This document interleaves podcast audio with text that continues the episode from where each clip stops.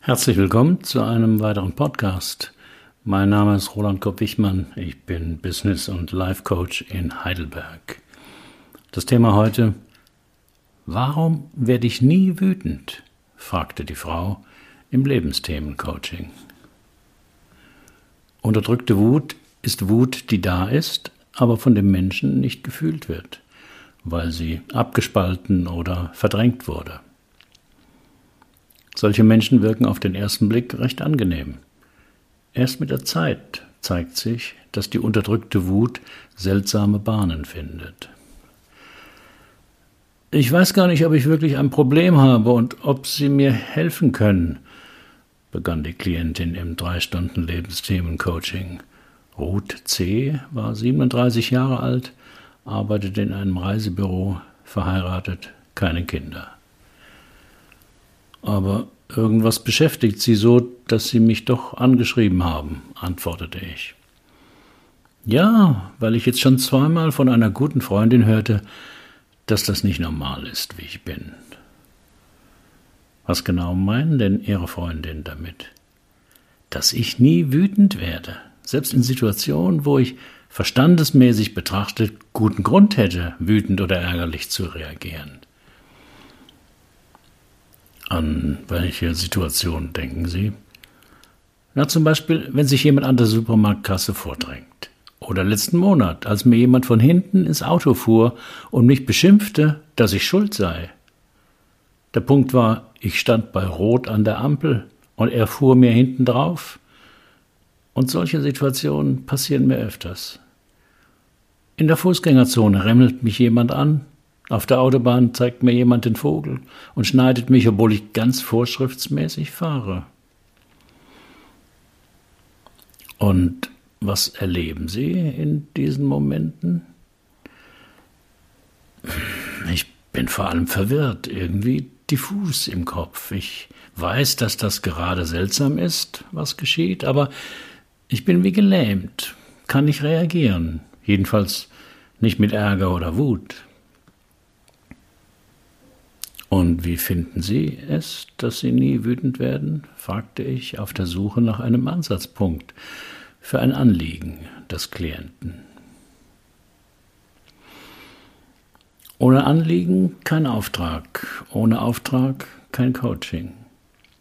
Die Klärung des Anliegens, aus dem sich meist der Auftrag ergibt, ist wesentlich für einen guten Coaching-Prozess, denn Hilfe ohne Auftrag geht immer schief wie ich in einem Extraartikel beschrieben habe. Anliegen sind Beschreibungen einer unerwünschten Situation, die öfters auftritt. Oder unerfüllte Wünsche des Klienten.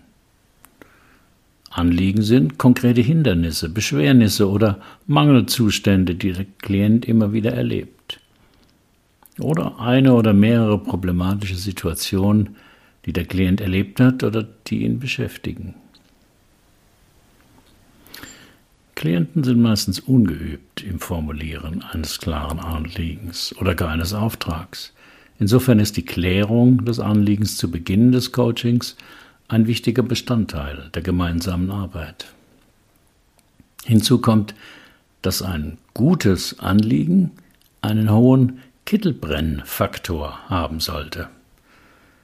Denn vor allem dann hat der Coachee ein starkes Motiv, sich auf die Coachee, auf die Coachingarbeit einzulassen und danach eventuell auch etwas zu ändern. Woran erkennt man einen hohen Kittelbrennfaktor? An der Dringlichkeit, die der Klient erlebt.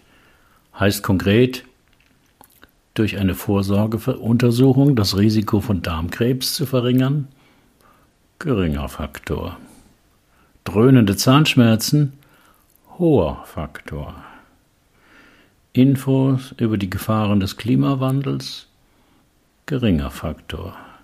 Notiz, dass es zu Engpässen und Preiserhöhungen bei der Gasversorgung kommt, hoher Faktor. Häufige Unzufriedenheit der Partnerin, geringer Faktor. Partnerin berichtet über eine Affäre und äußert Trennungsabsichten. Hoher Kittelbrennfaktor. Bei Ruth C. spürte ich noch keinen hohen Kittelbrennfaktor. Gemeinsam mit der Klientin wollte ich herausfinden, was sie umtreibt, beschäftigt und letztlich zu mir gebracht hat. Ist unterdrückte Wut besser als ausgedrückte Wut? Auf meine letzte Frage antwortete Ruth ich finde es eigentlich gut, dass ich nie wütend werde. Es gibt schon genug Aggression und Wut auf der Welt. Da ist es doch gut, wenn nicht alle Menschen gleich ausflippen und rumschreien. Wie meinen Sie das? Na ja, egal wohin Sie schauen, im Straßenverkehr, in den öffentlichen Debatten oder die vielen Kriege weltweit, alle sind wütend, beschuldigen immer den anderen und wollen mit ihrer Meinung recht haben. So, zu diesen Leuten wollen Sie nicht gehören. Nein, auf keinen Fall. Gehöre ich auch nicht. Das sind für mich Primitivlinge, die stecken geblieben sind auf einer niederen Stufe des Menschseins. Da könnten Sie glatt wütend werden über diese Primitivlinge. Ha, Sie wollen mich provozieren, lachte Roth-C auf. Das schaffen Sie nicht. Das haben schon ganz andere versucht und nicht geschafft. Ich werde einfach nicht wütend. Ich war etwas überrascht über die Schärfe, die jetzt in unser Gespräch gekommen war, und, und auch wieder nicht. Der letzte Satz klang außerdem wie ein Triumph. Doch um was ging es bei diesem Kampf? Wer sollte besiegt werden und warum? Was ist unterdrückte Wut? Unterdrückte Wut ist Wut, die automatisch und unbewusst vermieden wird. Dahinter steckt oft der Wunsch, unangenehme Gefühle im Zusammenhang mit Stress, Konflikten und Spannungen zu vermeiden. Menschen, die mit unterdrückter Wut zu kämpfen haben, sagen häufig, ich werde nie wütend. Vor allem deshalb, weil sie sich ihrer Wut nicht bewusst sind. Doch Wut ist eine Emotion, die alle Menschen erleben. Schon Babys und Kleinkinder, die noch keine Abwehrmechanismen haben, erleben Wut und äußern sie unmittelbar und ausdauernd. Oft als Reaktion auf Situationen, die als verstörend, stressig oder unfair empfunden werden. Es gibt verschiedene Arten, wie Menschen reagieren, wenn sie wütend sind. Unterdrückte Wut ist Wut, die nicht ausgedrückt wird, weil Menschen sie unbewusst ignorieren oder sie grundsätzlich vermeiden wollen, oft aus Angst oder auch aus Scham. Ursachen und Auslöser unterdrückter Wut. Unterdrückte Wut kann aus vielen Gründen auftreten, aber Traumatische Erfahrungen in der Kindheit sind die häufigste Ursache. Nach dem Erleben eines Traumas fühlen sich viele Menschen verwirrt, traurig oder beschämt und geben sich selbst die Schuld für das, was passiert ist. Das führt dazu, dass sie die Wut über das Geschehene verinnerlichen und abspalten. Auch kulturelle Normen spielen eine Rolle dabei, wie Menschen lernen, Wut auszudrücken, wobei Mädchen oft lernen, dass es inakzeptabel ist, Wut auszudrücken. In einigen Fällen haben sie sich als Kind vielleicht das Verbot gehört und gespürt, ihre Wut zu fühlen oder darüber zu sprechen. Wenn sie beispielsweise in einer Familie aufgewachsen sind, in dem emotionaler Ausdruck beschämt oder kritisiert wurde, haben sie möglicherweise den Glauben verinnerlicht, dass es nicht sicher ist, über ihre Gefühle zu sprechen. Das führt dazu, dass sie Emotionen unterdrücken, anstatt sie auszudrücken. In einem anderen Fall assoziieren einige Menschen, die in einer Familie mit einem missbräuchlichen Elternteil aufgewachsen sind, Wut möglicherweise mit Angst oder der Gefahr vor vergifteten Beziehungen. Es ist jedoch meist nur eine ein, meist nur eine einzelne Ursache, für das Unterdrücken von Wut. Mehrere genetische und umweltbedingte Faktoren können ebenfalls dazu beitragen, wie Menschen Emotionen ausdrücken und verarbeiten. Einige der häufigsten Ursachen und Auslöser unterdrückter Wut sind zurückgewiesen zu werden, weil man in der Vergangenheit Ärger geäußert hat, chronisches Trauma erlebt, die Tendenz haben, Emotionen zu intellektualisieren, anderen immer gefallen zu wollen, eine Autoritätsposition zu haben, die eine stoische, neutrale Persönlichkeit erfordert, ein hohes Maß an Scham oder Probleme mit Impulskontrolle und Emotionsregulation. Was passiert mit unterdrückter Wut? Unterdrückte Wut kann sich auf viele Arten zeigen und subtile Veränderungen bewirken, wie Menschen fühlen, denken und sich verhalten. Manche Menschen bemerken diese Veränderungen erst, wenn sie ihre Wut extreme Ausmaße erreicht oder sie jemanden angreifen. Viele Menschen, die Wut unterdrücken, berichten, dass sie frühe Anzeichen von Wut übersehen haben. Sie spüren dann nicht, dass ihre Herzfrequenz höher wurde, ihr Blutdruck steigt oder sie generell spät bemerken, dass sie angespannt, unruhig oder nervös sind. Menschen, die Wut unterdrücken, werden oft defensiv, wenn sie beschuldigt werden, wütend zu sein. Sie wollen um keinen Preis zugeben, wenn sie frustriert sind, selbst wenn es für andere Menschen offensichtlich ist. Diese Abwehrhaltung erschwert es ihnen, ihre Wut kennenzulernen und mit der Zeit zu akzeptieren. Stattdessen spielen sie ihre Gefühle herunter, ignorieren oder leugnen sie. Sie sagten vorhin, dass Sie oft auf aggressive Leute treffen. Wie erklären Sie sich das? Ganz verstehe ich das auch nicht, aber es ist schon auffällig. Zum Beispiel lief ich mit einem Kollegen auf der Straße, als ein Bettler uns aufforderte, ihm fünf Euro zu geben. Wegen des unfreundlichen Tons des Bettlers und der Höhe des Betrags weigerten wir uns beide und gingen weiter. Der Mann verfolgte uns, packte mich am Mantel und beschimpfte mich aufs Übelste.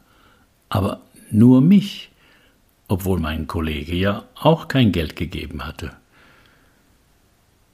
Und sowas passiert schon öfters. Und wie erklären Sie sich das? Schwer zu sagen, aber es ist, als würde ich solche Leute unbewusst anziehen, die ihre Wut an mir auslassen. Hört sich so an, als ob sie ihre Aggression ganz in den Schatten verdrängt haben und sie ihnen deswegen in anderen Menschen begegnet. Verstehe ich nicht, sagte die Klientin etwas ungehalten. Was habe ich mit dem blöden Bettler gemeinsam? Wenn die unterdrückte Wut in den Schatten gedrängt wird. Der Begriff des Schatten wurde erstmals von dem Schweizer Psychoanalytiker Carl Gustav Jung in, der, in die Psychologie eingeführt. Damit bezeichnete er unbewusste Persönlichkeitsaspekte, mit denen sich ein Mensch nicht identifizieren will und sie sogar vehement ablehnt. Doch der Schatten verschwindet nicht. Der Mensch trägt ihn weiter latent in sich.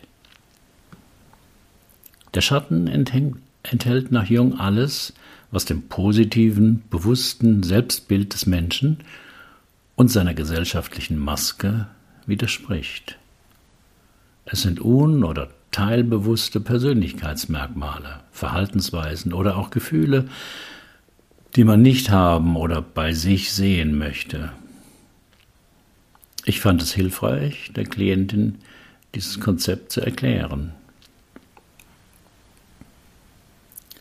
Das Konzept des Schattens von C.G. Jung besagt, alles, was Sie in der Außenwelt ablehnen, vielleicht sogar abstoßend finden, ist auch in ihnen enthalten. Es ist ihnen bloß nicht bewusst, weil sie es vor langer Zeit ins Unbewusste verdrängt haben. Wenn diese Dinge nicht auch in ihnen vorhanden wären, würden sie ihnen gar nicht auffallen. Sie würden gar nicht damit in Resonanz gehen. Gerade wenn sie aber starke Gefühle, egal ob positive oder negative, in ihnen auslösen, ist das ein Zeichen dafür, dass es sich vermutlich um verdrängte innere Anteile handelt.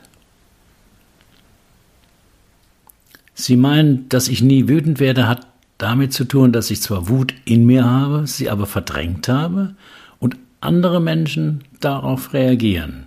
fragte die Klientin.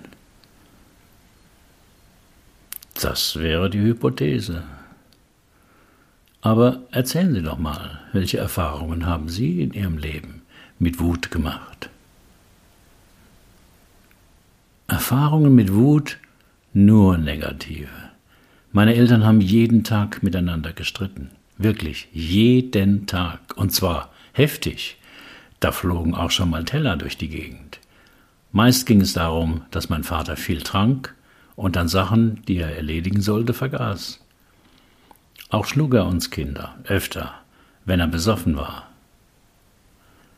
Da meine Mutter klein und zierlich war, traute sie sich nicht dagegen anzugehen. Dreimal verlor er auch seine Arbeit wegen, des, wegen der Trinkerei und meine Mutter musste noch einen zweiten Job annehmen. Muss eine sehr schlimme Zeit für sie gewesen sein, oder? Ja, für mich und meine Schwester, die drei Jahre jünger ist. Als Kinder verkrochen wir uns immer im Bett, wenn es wieder losging und beteten, dass das aufhört. Es wurde erst etwas besser, als mein Vater auf Montage arbeitete und unter der Woche immer mal tagelang weg war. Aber wenn er zurückkam oder am Wochenende, gab es dann wieder Streit und Schreierei. Wie haben Sie das ausgehalten? In der Etage unter uns wohnte eine sehr nette Familie, auch mit zwei Kindern in unserem Alter. Das war so eine warme, freundliche Atmosphäre bei denen. Zu denen sind wir oft geflüchtet. Aber am Abend mussten wir ja doch immer wieder zurück zu meinen Eltern. Zum Glück konnte ich mit 16 ausziehen, weil ich eine Lehre als Bürokauffrau in einer anderen Stadt anfing. Dort fand ich eine christliche Clique, die sich viel mit den Weltreligionen beschäftige und wie man negative Emotionen in der Welt überwinden kann. Das hat sie vermutlich stark angezogen, dass Menschen auch ganz anders miteinander umgehen können als ihre Eltern. Ja, das hat mich fasziniert. Dort bin ich auch auf Ostermärsche mitgegangen habe später eine Ausbildung in gewaltfreier Kommunikation gemacht. Seit der Zeit meditiere ich auch zweimal täglich und lebe vegetarisch. Mit anderen Worten, Sie haben viel dafür getan, dass Sie nicht so werden wie Ihre Eltern. Ja, das war wohl ein starker Antrieb hinter all dem. Und dann müsste es Ihnen ja heute rundum besser gehen. Das denke ich auch, aber leider habe ich oft Kopfschmerzen, fast schon Migräneanfälle, wenn der Stress im Büro zu groß wird.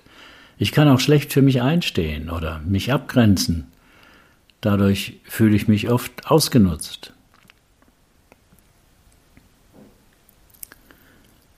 Negative Auswirkungen unterdrückter Wut.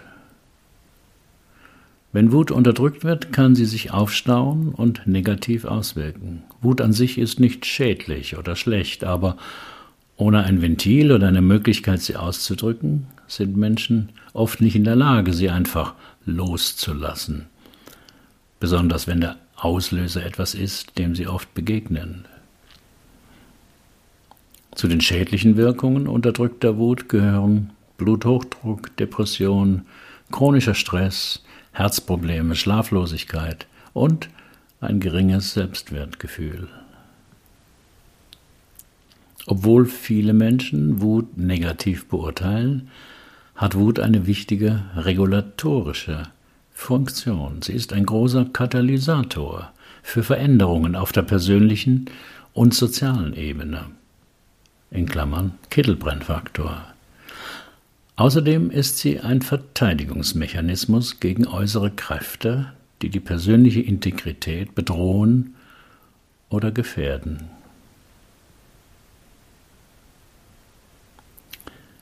Warum wir oft nicht in der Balance leben. Das ganze Leben findet statt zwischen entgegengesetzten Polen. Heiß und kalt, oben und unten, hart und weich, Yin und Yang. Direkt an den Polen ist das Leben immer anstrengend und unangenehm. Wo es sehr heiß oder sehr kalt ist, lebt es nicht, nicht so gut wie in dem großen Raum zwischen den Polen, also in einer gemäßigten Klimazone. Auch psychisch geht es uns am besten, wenn wir die ganze Bandbreite einer Polarität leben können. Wenn wir stark sein können und wenn wir uns schwach zeigen dürfen. Wenn wir sparen können und uns manchmal auch etwas gönnen. Wenn wir etwas perfekt machen können, wenn es darauf ankommt und wenn wir Fünfe gerade sein lassen können, wenn das Ergebnis auch 80-prozentig durchgeht. Die größte Freiheit und Zufriedenheit erleben wir, wenn wir uns je nach Situation locker zwischen den jeweiligen Polen bewegen können. Doch diesen Zustand erreicht niemand auf allen Gebieten, denn durch Erziehung, persönliche Anlagen und Entscheidungen und äußere Umstände bevorzugen wir oft unbewusst einen einzigen Pol, kommen immer zu spät, können schlecht zuhören, sind gnadenlos streng mit uns selbst, wollen es anderen recht machen. Bei Rot C war die Balance zwischen wütend und friedlich deutlich verschoben. Sie lehnte Wut aufgrund ihrer biografischen Erfahrung mit ihren Eltern so stark ab, dass sie nie wütend wurde und das aber auch gut fand. Erwachsensein heißt auch, sich von den Eltern innerlich abgelöst zu haben. Weder es genauso zu machen wie sie, noch exakt das Gegenteil. Im ersten Fall ist es Anpassung, im zweiten Fall Rebellion. Aber beide Formen sind noch nichts eigenes. Die Frage war, ob Ruth C. das ändern wollte und warum.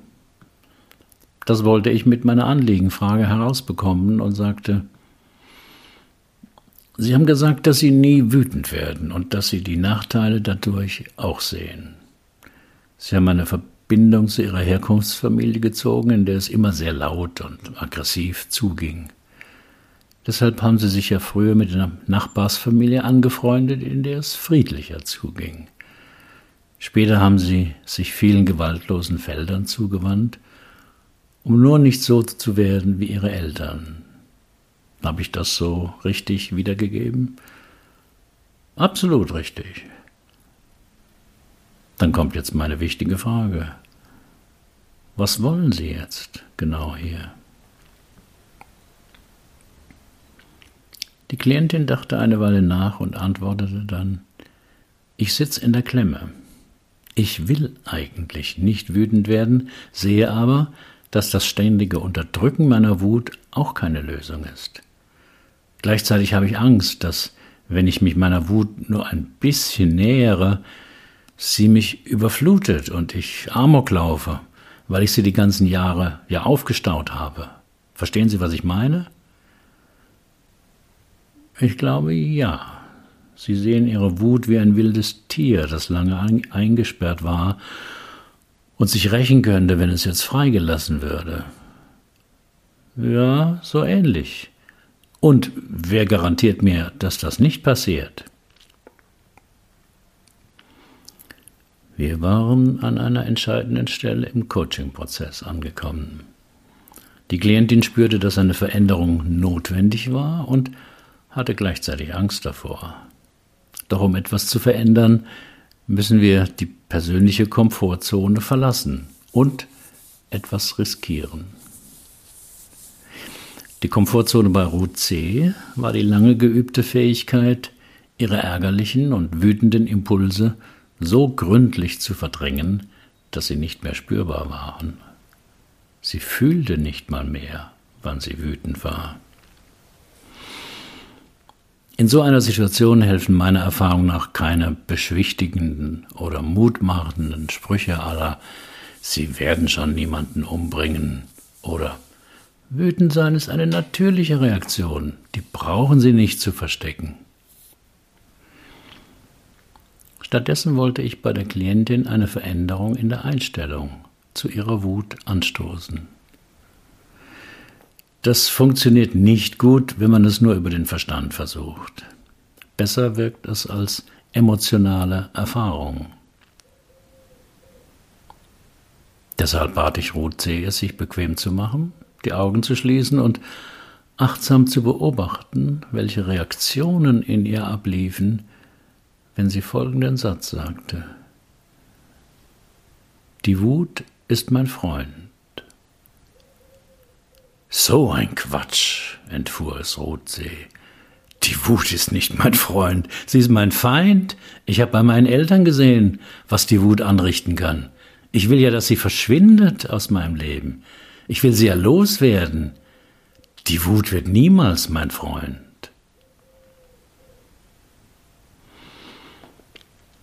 Die heftige Reaktion auf den positiven Satz zeigte mir, dass wir vermutlich den inneren Konflikt gut getroffen hatten. Klienten wollen ihre störenden Gefühle meistens weghaben, auflösen oder ins Gegenteil verwandeln, aber Gefühle sind keine Feinde, sondern Reaktionen, die immer auch eine Bedeutung haben. Sie können ihre Wut nicht so einfach loswerden oder zum Verschwinden bringen, erklärte ich. Ihre Wut gehört Ihnen, gehört zu Ihnen, aber Sie haben sie bisher erfolgreich unterdrückt. Doch sie ist immer noch da. Mittlerweile in der Form, dass andere Menschen auf sie wütend reagieren, wie sie erzählt haben. Aber meine Wut macht mir Angst. Ich glaube, dass sie mein Leben zerstören kann, wenn ich sie nicht wegdrücke. Genau, das ist der Punkt. Sie unterdrücken ihre Wut, weil sie ihnen Angst macht, so als sei sie tatsächlich ein wildes Tier, das man besser an die Kette legt und in einen Zwinger sperrt. Und Sie schlagen jetzt vor, dass ich was mache? fragte Ruth C. ratlos. Sich mit ihrer Wut befreunden, so wie Sie es mit einem aggressiven Hund von der Straße auch machen würden. Aber warum soll die Wut mein Freund sein? Weil sie ihnen zeigt, wo sie etwas partout nicht wollen, wo jemand ihre Grenzen überschreitet, wo sie etwas ungerecht finden, wo sie mit etwas nicht einverstanden sind, was gerade geschieht. Und in den Situationen soll ich was tun? Ich krieg jetzt schon Herzrasen, weil mir ein paar Situationen eingefallen sind, als sie sprachen. Und in den Situationen soll ich wütend werden? Nein, überhaupt nicht. Sie sollen von außen beobachtet gar nichts tun, sich nur an den Satz erinnern. Die Wut ist mein Freund und beobachten, was dabei in ihnen abläuft. Ob sie etwas von ihrer Wut mitkriegen, wo und wie sie sich zeigt. Vielleicht im Körper, vielleicht in einem inneren Bild oder einer Stimme, was die Wut ihnen sagt, was die Wut am liebsten machen würde. Äußerlich bleiben sie ganz ruhig. Innerlich fangen Sie an, Ihre Wut kennenzulernen. Klingt seltsam, aber macht mich neugierig, sagte Rotzee. Schreiben Sie meine Mail, was daraus geworden ist, und ich antworte Ihnen.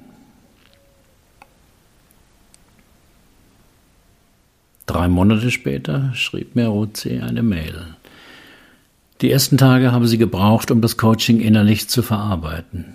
Zwischendrin sei sie unschlüssig gewesen, ob die Sitzung überhaupt etwas gebracht hätte. Dann sei ihr jedoch aufgefallen, dass die Situation klarer analysieren könnt, könne, wie sie sich danach fühlte. Und es wären ihr vermehrt Situationen aufgefallen, wo sie nach einer Situation sich schlecht gefühlt habe. Dann habe sie hinterfragt, ob sie in diesen Situation Fällen sich geärgert habe und hätte das in vielen Fällen bejahen können. In einem zweiten Schritt habe sie zwei Persönlichkeitsanteile identifiziert, die dabei eine Rolle spielten und gegeneinander kämpften. Einen Teil, den sie Friedensengel taufte, der grundsätzlich Konflikte vermeiden wolle und jeden aufkommenden Ärger wegrationalisiere. Für den Gegenspieler hätte sie erst den Namen Wüterich gewählt, der ihr aber dann zu negativ gewesen sei. Daraufhin fiel ihr der Name Staatsanwältin ein, der besser zu dem Teil passe, der darauf achte, dass ihre Grenzen eingehalten werde und der sich nicht scheue, in Konflikte zu gehen.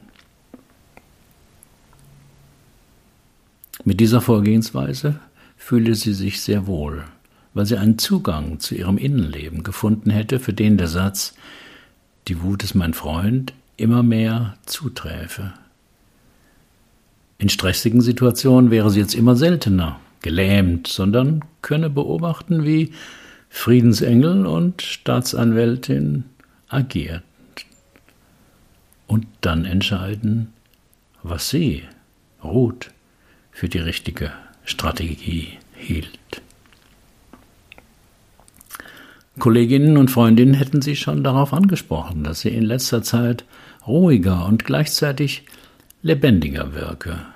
Und so würde sie sich auch fühlen. Ich schrieb zurück, dass ich ihr zu den Fortschritten gratuliere.